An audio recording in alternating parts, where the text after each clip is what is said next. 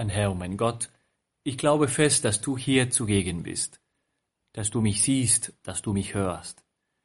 Ich bete dich in tiefer Ehrfurcht an. Ich bitte dich um Verzeihung für meine Sünden und um die Gnade, diese Zeit des Gebetes so zu halten, dass sie mir Frucht bringt. Maria, meine unbefleckte Mutter, heiliger Josef, mein Vater und Herr, mein Schutzengel, bittet für mich. Ein Geschenk, das ich in diesem Sommer bekommen habe, war die Gelegenheit, nochmal ins Heilige Land fliegen zu dürfen. Nicht alleine, sondern mit, der, mit einer sehr netten Gruppe. Und eigentlich ein Kommentar, der in diesen Tagen, in jenen Tagen sich wiederholt hat, war, dass einige Teilnehmer sagten, ei, das hatte mir doch ein bisschen anders vorgestellt. Der Ölberg, ein bisschen größer oder vielleicht kleiner oder grüner oder trockener.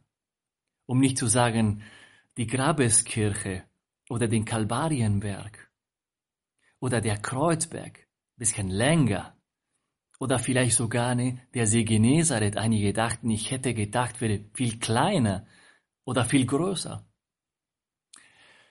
War anders. Ne? Eine Sache war die Vorstellungen, die man hatte. Eine andere, die Wirklichkeit, die Dinge so wie die sind. Und heute im Evangelium begegnen wir nicht nur unserem Herrn, sondern begegnen wir einer Person, die nicht besonders freundlich ist. Herodes.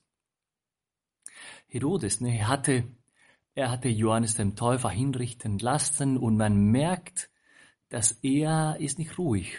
Herodes hat doch ne Gewissensprobleme. Und, und klar, plötzlich hört er von einigen Leuten, dass doch Johannes ist von den Toten auferstanden. Einige meinten, Elijah ist erschienen. Wieder andere, einer der alten Propheten ist auferstanden. Herodes aber sagte, Johannes habe ich enthaupten lassen. Wer aber ist dieser, von dem man mir solche Dinge erzählt? Und er hatte den Wunsch, ihn zu sehen. Plötzlich hört Herodes einiges über eine Person, die in seiner Gegend, also im Norden in Galiläa, der, der macht Wunder, der predigt, der sieht so aus, als wäre er ein Prophet und alle möglichen Kommentare über diese Person. Und er will auch diese Person sehen. Herodes war neugierig. Aber er konnte Christus nicht sofort sehen, sondern erst nach einigen Jahren äh, konnte er diesen Mann sehen. Christus. In der Passion, an diesem Karfreitag. Pilatus hat Jesus zu ihm geschickt und dieses Treffen zwischen Pilatus und Christus hat nicht lange gedauert. Warum? Herodes war von Christus enttäuscht, hat nichts das gemacht, was er erwartet hatte. Kein Wunder, kein Spektakel, sogar kein einziges Wort mit ihm ausgetauscht. Und am Ende, Herodes macht sich von Christus lustig, nimmt ihn nicht ernst, verspottet ihn, verachtet ihn und schickt ihn zurück. Was ist eigentlich hier passiert? Eigentlich, du Herr, du warst und du bist einfach anders, sage mir mal so. Also anders als unsere Vorstellungen, als das, was, was jeder Mensch erwartet. Und kann gut sein, dass nicht nur Herodes enttäuscht wird, sondern dass ich manchmal von dir her enttäuscht werden. Warum? Weil manchmal will ich auch etwas von dir hören und du sagst genau dieses Wort nicht. Oder dass du etwas tust, machst aber nicht. Und dann kann ich doch enttäuscht werden. Und wenn wir ehrlich sind, jeder von uns hat auch ne, so eine Erwartung, ein Bild von unserem Herrn. Vielleicht geprägt von einigen Filmen, diese wunderschöne Serie The Chosen oder die Passion unseres Herrn. Oder vielleicht von Jesus von Nazareth von Sephireli. Oder dieses wird, Bild wird von einem Jesusbuch besonders geprägt. Aber du, Herr, bist nicht einfach so. Oder nicht nur so, du bist auch anders von allen diesen unseren eigenen Bildern und Vorstellungen. Und das Schöne ist, Herr, wir wollen dich einfach lassen zu sein, so wie du bist. Wie gut ist du so bist, wie du, wie du eigentlich bist. Ich denke, das ist ein, ist ein schönes Gebet für heute. Manchmal hören wir über andere Menschen oder über andere Menschen wird gesagt, wie gut ist, dass du bist, so wie du bist. Ja. Über dich, Herr, heute wollen wir das Gleiche sagen. Herr, wir wollen dich lassen zu sein, so wie du bist. Und wir freuen uns, dass du so bist. Herr, ich würde kein einziges Wort, das du gesprochen hast, ändern.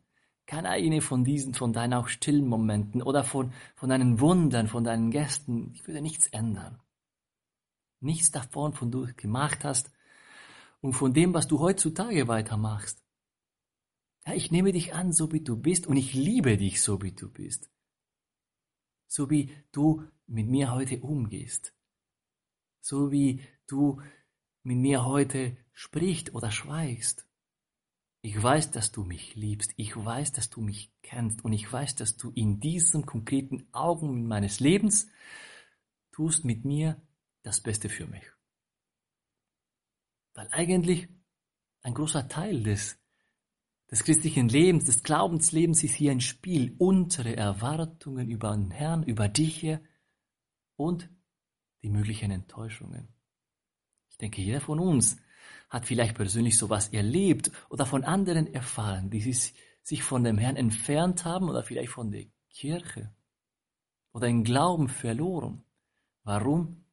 Weil am Ende der Herr, Gott, hat nichts genau das getan, was sich von ihm erwartet hat.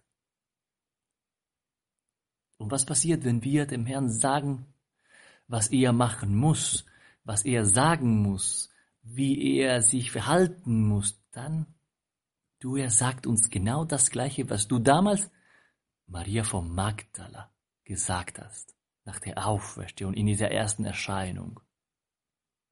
Noli mi tangere. Halte mich nicht fest. Lass mich sein, so wie ich bin. Nimm meine Freiheit nicht. Lass mich sein, das, was ich bin der Sohn Gottes, dein Heiland, dein Erlöser, die ganze Liebe Gottes für dich. Lass mich sein, so wie ich mich. Halte mich nicht fest mit meinen Gedanken und mit deinen Erwartungen über mich. Ich weiß, was ich tue. Und wenn wir, wenn wir doch diesen Schritt machen und innerlich dich ja nicht festhalten, dann schenkst du uns auch ein sehr schönes Geschenk, nämlich langsam dich besser kennen zu können, so wie du bist. Und auch so wie du nicht bist. Das wächst in dieser Beziehung mit uns, ne? mit dir, Herr.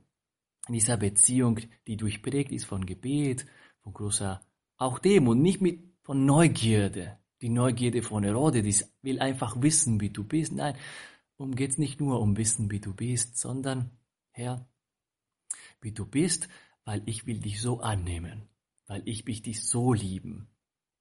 Und mit großer Aufrichtigkeit und mit Geduld schenkst du uns, ja, diese Gnade, dich doch richtig kennen zu können. Und je mehr ich dich kenne, Herr, und je mehr ich weiß, wer du bist, gleichzeitig weiß ich auch, dass du bist auch anders, ne?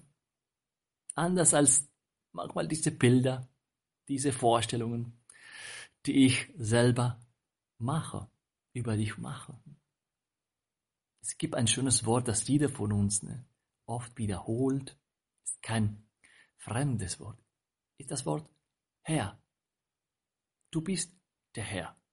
Du bist unser Herr. Ich bin nicht dein Herr. Du bist mein Herr.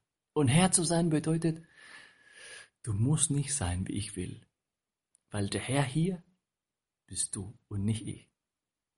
So können wir heute ne, diese, diese Minuten des Gebetes zu Ende, zu Ende bringen. Ich will, dass du mein Herr wirst.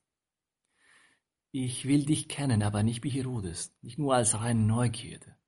Es kann nur Wissen, sondern ich will dich kennen, aber als mein Herr. Du bist mein Herr, du bist der Herr der Welt, der Herr der Geschichte, der Herr meines Lebens. Und ich danke dir dafür, Herr. Ich danke dir, mein Gott, für die guten Vorsätze, Regungen und Eingebungen, die du mir in dieser Betrachtung geschenkt hast. Ich bitte dich um deine Hilfe, sie zu verwirklichen. Maria, meine unbefleckte Mutter, heiliger Josef, mein Vater und Herr, mein Schutzengel, bittet für mich.